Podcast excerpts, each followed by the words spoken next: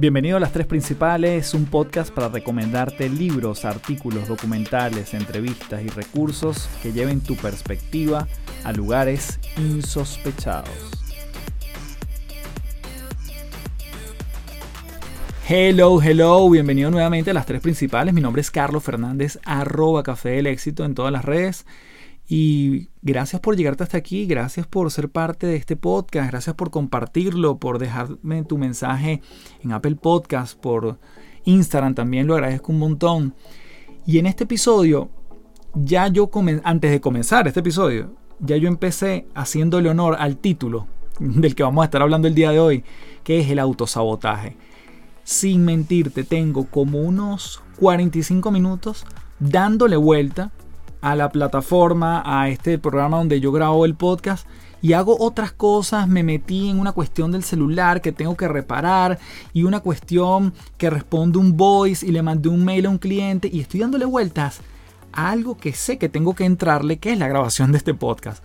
Y no porque no me guste, sino porque muchas veces caemos en ese autosaboteo porque tenemos una tarea pendiente deseamos hacer algo, decimos que vamos a hacer algo, pero el cerebro le encanta distraerse. Y mientras más distracciones, él se alimenta muchísimo de eso. Entonces, justamente hoy vamos a hablar de el autosaboteo. Primero, si existe el autosaboteo, es verdad que yo me puedo autosabotear, pareciera una cosa hasta contra natura, como una cosa que no tiene sentido.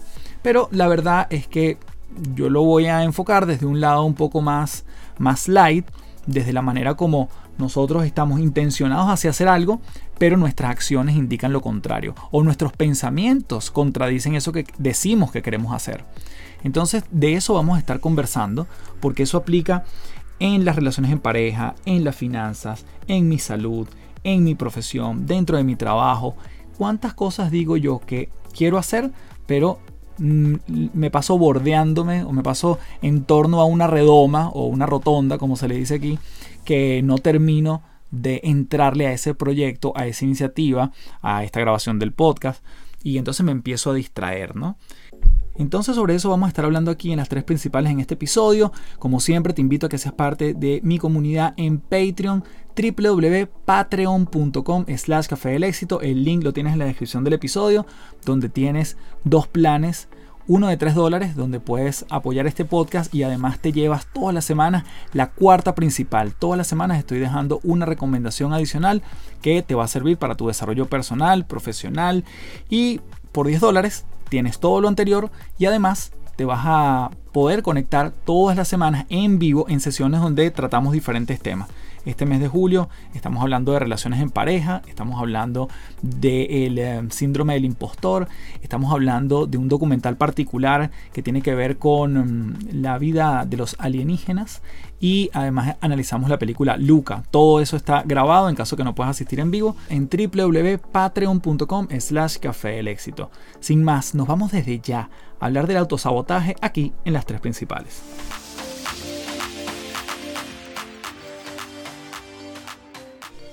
Voy a comenzar entonces con unas preguntas que son claves para empezar a darnos pistas si nosotros hemos estado, quizás la última semana, por ponernos un tiempo corto, sumidos en este autosabotaje, ¿no? Creas reglas que provoquen que postergues tus tareas. Por ejemplo, empiezo a estudiar a las 8 y media, ups, ya son las 9 y bueno, mejor empiezo a las 9 y media. ¿sí? Segunda pregunta, te preocupas por tus problemas o por alcanzar algún tipo de meta, pero no tomas ninguna medida para hacerlo realidad. Por ejemplo, cada noche, no sé, tus deudas no te dejan dormir, pero sigues gastando en la misma medida. Es como que está el cerebro en contradicción. Tercera pregunta, ¿trabajas en tareas de baja prioridad, pero dejas las tareas de alta prioridad sin hacer? Por ejemplo, limpias tu escritorio, ordenas tus archivos, pero postergas esa discusión pendiente con tu socio, con tu jefe sobre el futuro de tu empresa o el futuro de, del tuyo en la empresa. Ese es típico un ejemplo de cuánto, cuánto estamos priorizando realmente. Has rechazado oportunidades porque crees que no eres lo suficientemente bueno, aun cuando otras personas te hayan alentado. No has emprendido proyectos o tareas porque piensas que no son lo suficiente perfectos o lo suficientemente perfectos. Llevas años quejándote de tu trabajo, de tu pareja o de lo que sea, pero sigues en la misma situación. Comienzas más proyectos de los que tienes tiempo para terminar. Te embarcas en nuevas tareas aún sabiendo que no puedes con las actuales. Ahí empiezan a ver, según el tipo de respuesta que le estemos dando, si tenemos algunos indicios de autosabotaje. Sobre todo, claramente, si respondimos afirmativamente a alguna de las interrogantes que te acabo de hacer. Y ahora veamos qué es el autosabotaje. El autosabotaje y todas aquellas conductas que pudiésemos relacionar con él son muchas veces actos inconscientes que aparecen en los momentos donde lo que está enfrente puede suponer un gran cambio en nuestra vida, de cualquier tipo. Y además estas conductas tienden a obstaculizar la consecución de cualquier objetivo, cualquier meta, cualquier resultado que estamos apuntando, para sumarle alguna serie de manipulaciones inconscientes o automanipulaciones inconscientes. Por lo tanto, el objetivo del autosabotaje es mantenernos en nuestra zona de confort. Recordemos que el cerebro es un gran ahorrador de energía. Él no está hecho para desafiar el status quo, él no está hecho ni siquiera para levantarse de la cama, él está hecho para sobrevivir, para que nosotros vivamos. Y con lo mínimo necesario, él está allí tranquilito. Entonces, este autosabotaje pudiésemos hablar que también es un mecanismo de defensa inconsciente a través del cual una persona intenta evitar posibles sufrimientos futuros, situaciones de estrés, situaciones desconocidas, un fallo, una metida de pata, un no volver a repetir experiencia. Y entonces por eso es que tratamos de mm, no llevarlo a cabo. ¿sí? Para empezar a sumar ejemplos en lo que pudiese ser como un autosabotaje, imagínate que vas a aplicar en un trabajo y es el trabajo más esperado, la verdad que tú, gran perfil del que tienes, pudiese aplicar para él, pero por alguna razón no lo haces. Porque te da miedo, porque no te gustaría enfrentarte con el rechazo, porque incluso el hecho de que te llamen ya te genera una expectativa allí alta. Entonces el autosabotaje toma forma de dudas, pensamientos o falsos argumentos y por eso es que muchas veces es tan difícil identificarlo o superarlo, porque supongamos que estamos en este ejemplo del trabajo, tú no aplicas y de repente tú te autoconvences y tú dices, bueno, no aplica el trabajo porque no era una buena oportunidad o me quedaba muy lejos o sabes que probablemente esa empresa yo he escuchado cosas malas, pero en el fondo sabes que quizás lo que no te hizo aplicar fue el miedo a no ser seleccionado.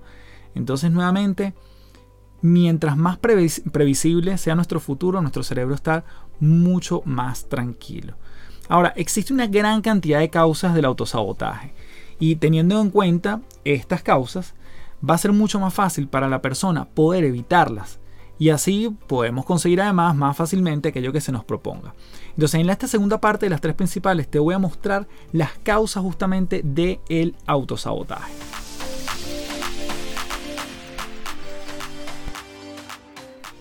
Aquí te menciono una lista de un artículo de Isabel Rovira que justamente habla de cuáles son esas posibles causas porque teniéndolas en cuenta va a ser muy fácil evitarlas o más fácil por lo menos identificarlas. Entonces, si tenemos problemas para priorizar objetivos, puede haber algo ahí de autosabotaje. Falta de autocontrol, falta de motivación o altas presiones durante la infancia. No saber realmente qué es lo que se quiere conseguir. Baja autoestima puede ser otra causa.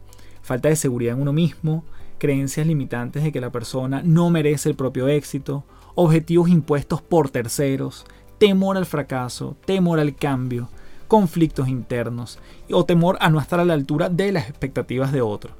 Entonces todas estas señales, creencias y huellas que habitan muchas veces en la mente de la persona aparecen de forma inesperada y adquieren el control sobre nuestra persona, sobre nosotros y nuestras conductas por lo cual interfieren en el proyecto y además las posibilidades de que nosotros estemos evolucionando.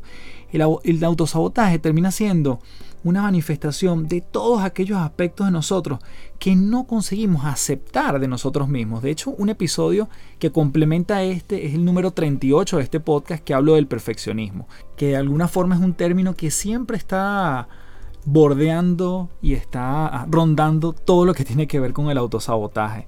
Entonces ese episodio lo puedes chequear porque también hay información súper valiosa si quieres seguir complementando y explorando más acerca de este tema. Y me voy a detener en tres causas que son, me parece, relevantes, porque tiene que ver con el miedo a fallar o por miedo al cambio, cosas que son una de las razones por las cuales estamos autosaboteándonos. Entonces nos llenamos de pensamientos y sentimientos para evitar posibles sufrimientos, situaciones de estrés o situaciones desconocidas. Como lo dijimos anteriormente, el objetivo de estos comportamientos es mantenernos en ese lugar cómodo, porque si bien no nos hace feliz, por lo menos es lo que más conocemos y esto es sumamente peligroso, lo dice Joe Dispensa muchas veces.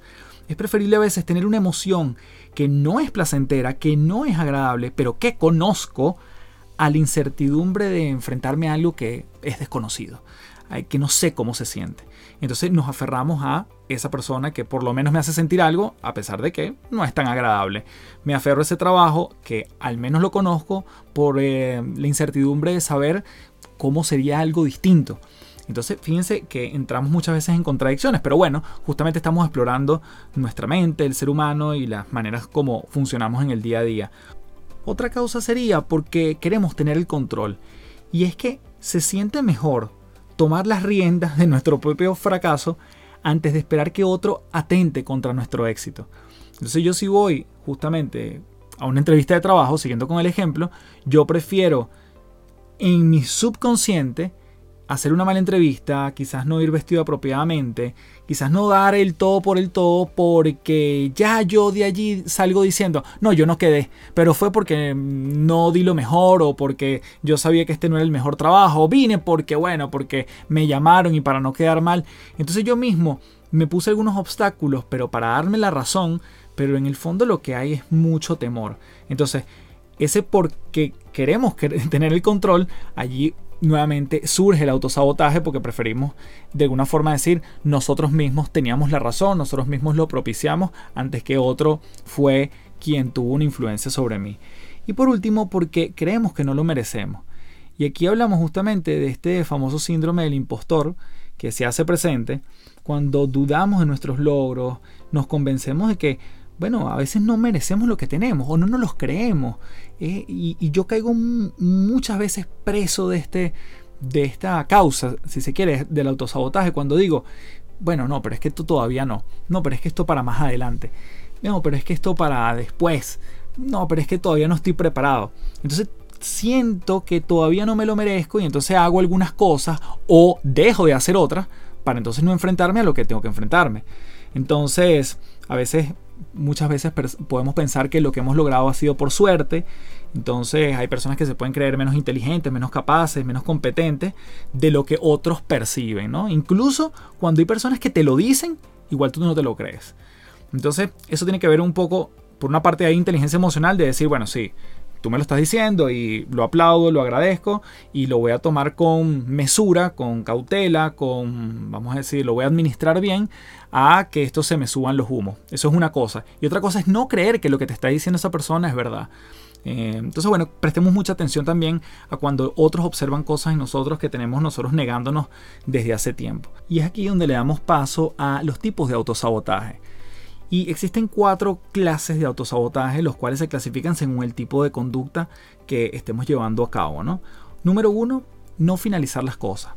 En estos casos, la persona inicia un gran número de retos, de proyectos, los cuales estamos dejando a medias, incluso muchas veces abandonando. Entonces, habitualmente, la persona tiende a dedicar numerosas horas de trabajo, esfuerzo, para luego desistir cuando está a punto de conseguirlo o cuando ya está avanzado el proyecto.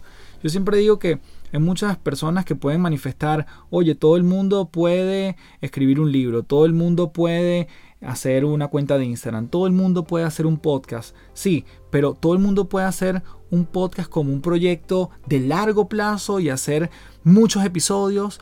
Una persona puede abrir una cuenta de Instagram y postear todos los días durante más de un año. Una persona puede escribir un libro y dedicarse a ese proyecto a escribir durante seis meses continuos sin parar. Entonces, justamente cuando abandonamos eso, revisemos porque ya entendimos las causas, qué puede estar pasando detrás y puede ser falta de entusiasmo, pero normalmente los proyectos tienen una gran emoción al principio y después hay, una suerte de curva. Hay un libro interesante de Seth Godin que se llama el, el Valle o The Deep, realmente se llama, para justamente darnos a conocer que siempre hay un valle en el que vamos a pasar, siempre hay una curvita hacia abajo donde, bueno, la motivación falta, el entusiasmo carece y es allí donde tenemos que estar más pendientes porque suele ser en esos momentos donde tendemos a autosabotearnos más. Esto no va a funcionar, ya, ya tengo tiempo con esto y no he explotado, nadie me llama y tengo mi página web y toda mi marca en línea, ya tengo haciendo, mm, no sé, reels durante varias semanas y no se vuelve ninguno viral y no me trae ningún tráfico. Entonces tiendo a buscar opciones en el afuera para justificar después comportamientos que termino yo ejecutando o dejando de hacer. El segundo autosabotaje es la, bueno, la procrastinación, dejar las cosas para después. Y esto a veces termina convirtiéndose en un hábito de postergar o retrasar aquellas actividades que nosotros debemos atender necesariamente. ¿Y por qué lo reemplazamos?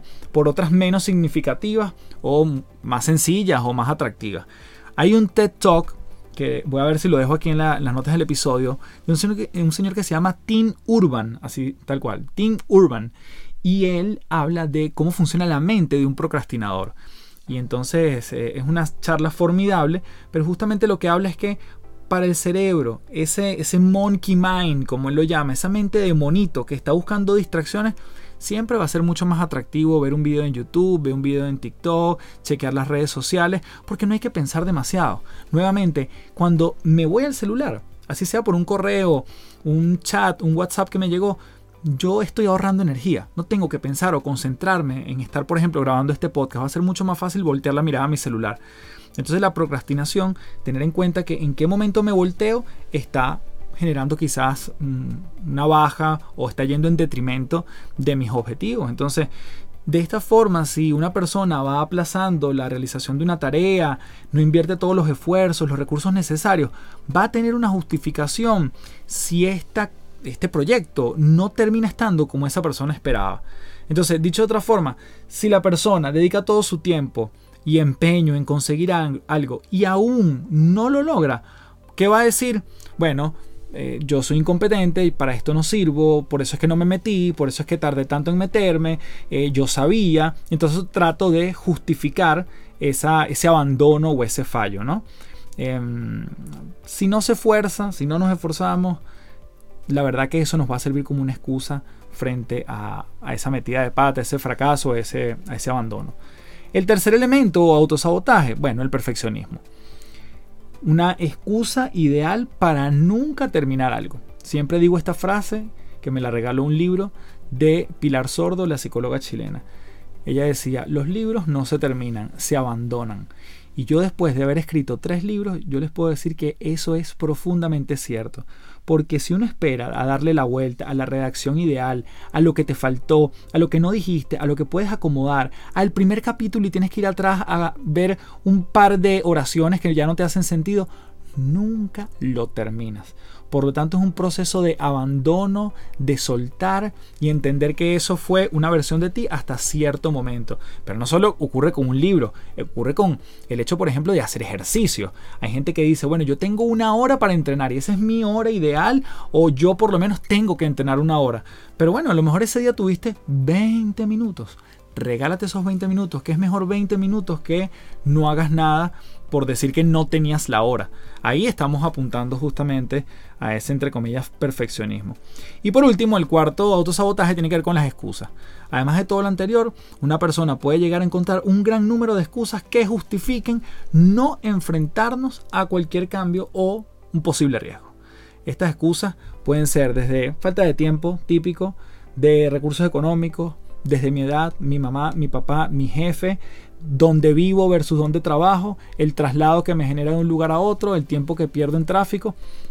Todas esas, yo siempre digo que tengamos la sinceridad con nosotros, ser transparentes con nosotros mismos, es decir, cuando es una razón para no hacer algo o cuando es una excusa.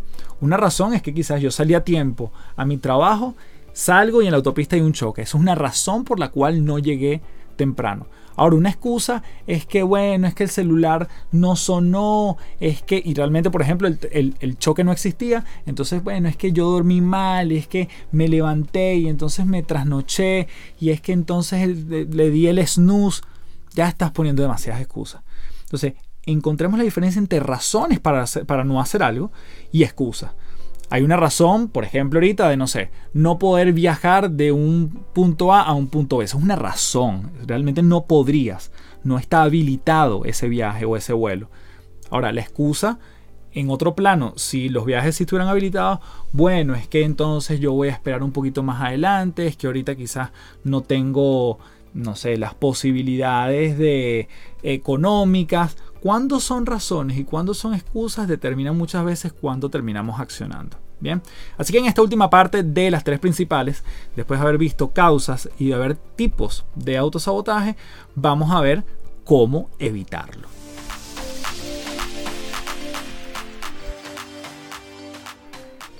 Bien, entonces el primer elemento tiene que ver con reconocerlo. Reconocer que quizás estamos postergando nuestro bienestar, nuestra salud, nuestro, nuestra conversación, nuestra relación con alguien. Reconocer que nos estamos saboteando pudiese ser un gran primer paso. Entonces, una vez que lo reconocemos, empiezan algunos elementos fundamentales. Número uno, energízate. En muchas ocasiones vamos a colocar los me gustaría colocándolo como una gran frase, los me gustaría, se quedan solo en eso porque no hemos sabido reunir una energía necesaria para llevar a cabo alguno de nuestros proyectos.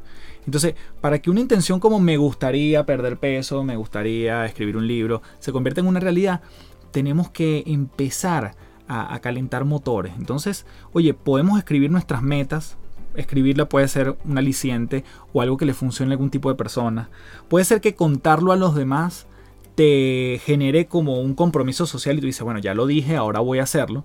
Atentos con esta porque aunque lo digo, también la pongo como perspectiva. Hay estudios que demuestran que en el momento que tú se lo dices a alguien ya sientes que has avanzado un poquito, pero no, es una trampa de la mente. Y lo otro es hacer un pequeño plan. ¿Qué pasa si no funciona? Si no funciona, ¿qué pasa cuando me desmotive? Cuando tienes el plan B frente al momento donde vengan los momentos duros en esa consecución de una meta, si tú tienes un plan ya sabes a qué recurrir. Si sabes que hay un día que te vas a despertar un poquito más tarde y no le vas a entrar a ese proyecto, ¿cuál es tu plan? Entonces te quedas quizás un poquito más esa noche o la noche anterior tener un plan B es clave. Y ahí entra en juego un libro muy bueno que se llama las um, The Five Second Rule la regla de los 5 segundos de Mel Robbins. Y ella justamente lo que dice es que cuando nos cuesta hacer algo, eh, o cuando queramos hacer algo, yo lo utilizo muchas veces cuando me cuesta, una actividad que me puede costar o que me puede fastidiar o que no es la que más me, entusiasma, eh, contamos de 5 hasta 0. 5 second rule, la regla de los 5 segundos, 5, 4, 3, 2, 1. Ponemos al cerebro en modo urgencia y nos ponemos en movimiento.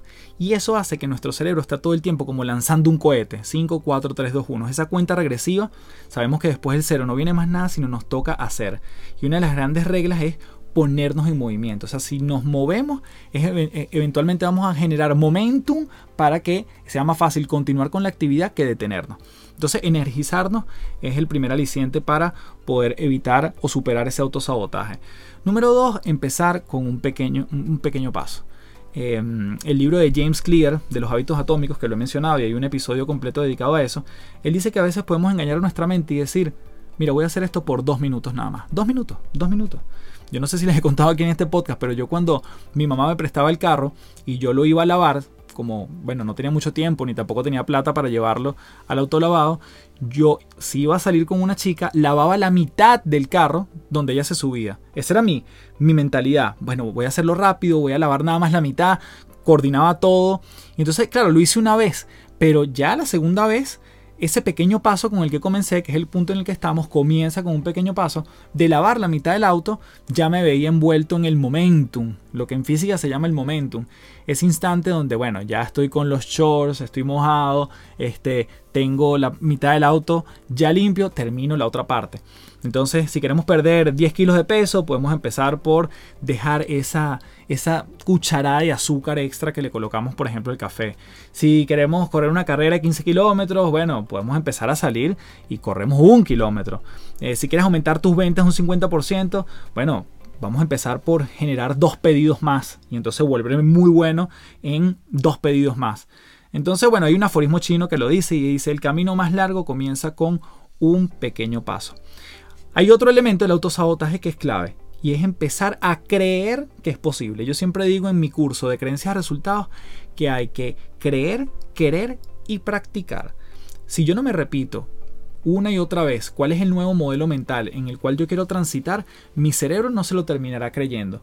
Pero no solo es decirlo, no solo es anotarlo, no solo es visualizarlo, no solo es repetírmelo, tiene que ver con darle señales al cerebro desde el punto de vista de mis acciones, de que yo estoy en la consecución de eso que me estoy repitiendo mentalmente. De lo contrario, de nada sirve que yo diga, soy millonario, soy millonario, soy millonario y mis hábitos financieros son terribles y se acercan más a la carencia que a alguien que pueda tener unos hábitos o unas finanzas estables.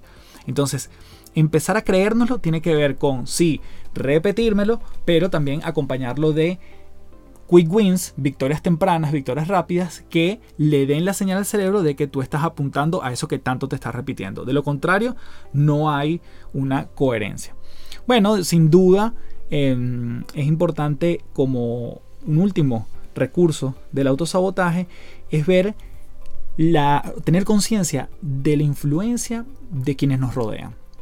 Entonces todo nuestro entorno, todas las personas, los medios de comunicación, las redes sociales, influyen profundamente sobre nosotros, aunque no lo veamos en principio. Em, muchas personas no pueden cambiar porque su entorno se lo impide. Ahora, que eso no nos sirva de excusa, que nos sirva como conciencia, como yo tener eh, los ojos más despiertos ante lo que pasa, ante quienes me rodean, ante las personas con las cuales normalmente me reúno, ante quienes llamo para verme un viernes en la tarde. Entonces, obviamente, un hogar lleno de comida poco saludable, bueno, será mucho más difícil cuidar la línea. Un grupo de amigos a los que les encanta fumar será mucho más difícil que dejes el tabaco. Entonces, nuevamente, el poder de los otros es poder hacia nosotros y nuevamente los que nos rodean nos impactan. Y así como uno pudiese llegar y decir, bueno, tengo el control del televisor más fácil cada vez que llego a mi casa, lo cual me permite encender el televisor en lugar de buscar un libro que está en el estante en la parte de arriba de mi cuarto, bueno, ¿cómo estamos adaptando nuestros entornos sociales que vayan en pro de lo que también queremos? Entonces, bueno, hay una frase que siempre se repite que somos el promedio de las cinco personas con las que más estamos y bueno, creo que puede ser un punto interesante para cerrar entonces este episodio. Ser consciente de nuestra tribu. Así que bueno, gracias por llegar hasta aquí en las tres principales. En esta oportunidad hablando del autosabotaje, nos paseamos por su concepto, hablamos de sus causas, hablamos de los tipos y cómo superarlo, de manera de estar mucho más atentos a lo que nos rodea, eh, buscar no vivir en automático, sino de una forma mucho más presente, donde esos pensamientos o donde esas actitudes, donde ese entorno que nos rodea pueda existir, pero nosotros sepamos detectarlo hasta qué punto me está sumando o me está restando. Gracias por llegar hasta aquí. Te pido que me dejes tu review en Apple Podcast, en Instagram. Si me escribes lo agradezco un montón. Si compartes este episodio, multiplicas tu abundancia. Y por supuesto te invito a www.patreon.com slash café del éxito que vas a ver dos planes allí donde vas a recibir muchísimos beneficios y estar en contacto si eres una persona que quiere llevar su propia transformación a un próximo nivel y conectado con una comunidad maravillosa. www.patreon.com slash café del éxito. Como siempre me despido diciéndote, transfórmate en paz. Chao, chao.